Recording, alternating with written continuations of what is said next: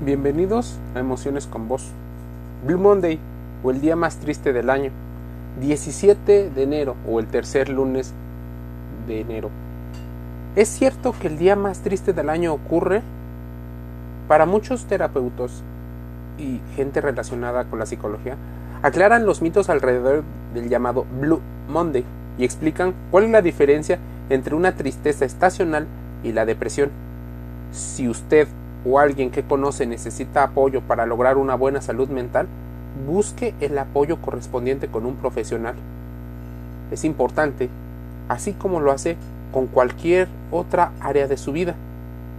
Si bien para muchos el día más triste podría ser el tercer lunes, debemos de entender que la falta de motivación, la cuesta de enero o eh, los aumentos de precio en cada año, el clima frío, la poca luz solar, podrían hacerte sentir triste. El tercer lunes para muchos es considerado el día más triste. Y este término de Blue Monday es un término creado por el doctor Cliff Arnold, ex profesor de la Universidad de Cardiff, quien realizó una ecuación con factores como el sueldo mensual, deudas, el tiempo transcurrido entre la Navidad y el abandono de cumplir los propósitos de cada año para determinar cuál es el día más triste del año. La idea de este experimento trata de ver cómo nuestro estado anímico va cambiando según los diferentes criterios. Y si ya pasó el Blue Monday y aún me siento triste, sería la idea, o estaba triste antes del día más triste, bueno, previo a desarrollar sentimientos de infelicidad, llanto, enojo o cualquier circunstancia de desesperanza, apatía, inutilidad, culpa, pesimismo o indiferencia, has tenido la idea de que no eres querido, cuidado, podrías estar presentando tristeza estacional, podría ser tristeza permanente o podrías estar en principios de depresión. Por eso es importante que vayas con un especialista de la salud mental.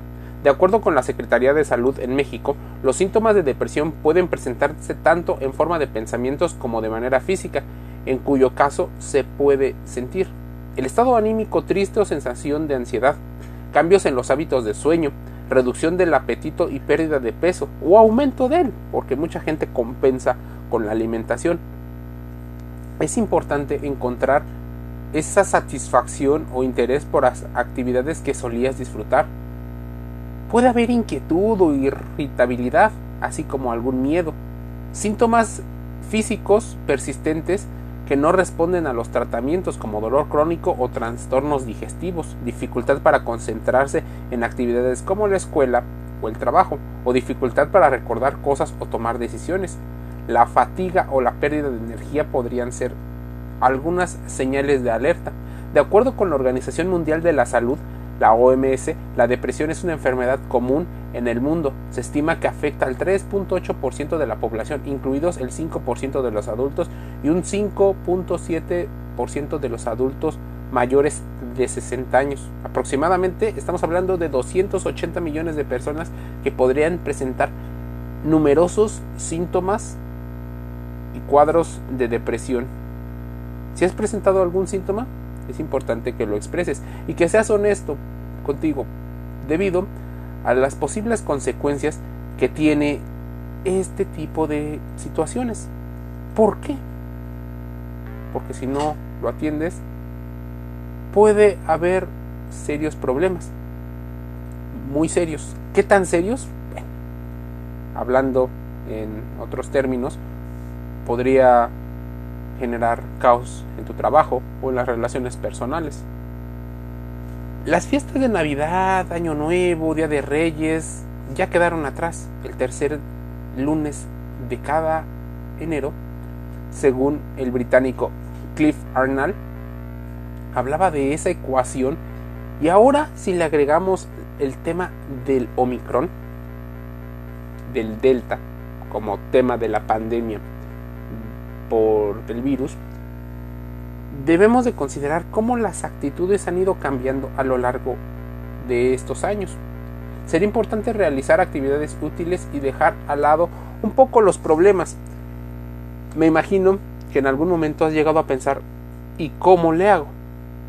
O sea, no lo que tengo que hacer, porque probablemente lo identificas perfectamente, sino qué es lo que puedes hacer para que las cosas vayan cambiando y mejorando a tu favor. Bueno, de inicio, importante considerar que la ecuación del señor Arnal mencionaba algunos aspectos, pero regresando al punto de qué hago, de inicio, identifica tus emociones. Es lo más importante. Por otra parte, el Blue Monday se plantea la siguiente fórmula. W más D menos D y en particular habla de la importancia y te invito a ponerla así. Ecuación del Blue Monday. Se explica la importancia que no tiene una base mm, tanto científica, pero busca encontrar algunos patrones con referencia al clima, a las deudas contraídas, hace referencia al sueldo o a los ingresos, el tiempo de la euforia navideña, así como tiempo desde que falla algo que se propuso. Esa sensación de insatisfacción, escasa motivación y la necesidad de actuar. El Blue Monday se celebró por primera vez en el 2005, pero no como un día negativo, sino para vender más tickets aéreos a diferentes destinos. Claro, lo aprovecharon para buscar que la gente se divirtiera y fuera feliz y contenta. Es importante considerar que las personas empezaron a utilizar el Blue Monday para visibilizar también un tema, la ansiedad, la depresión y otros temas de salud mental. Cualquier cosa contrasta la información que aquí escuchas emociones con voz gratis en podcasts como Google Podcast, Spotify, Apple Podcast y demás. Te envío un saludo.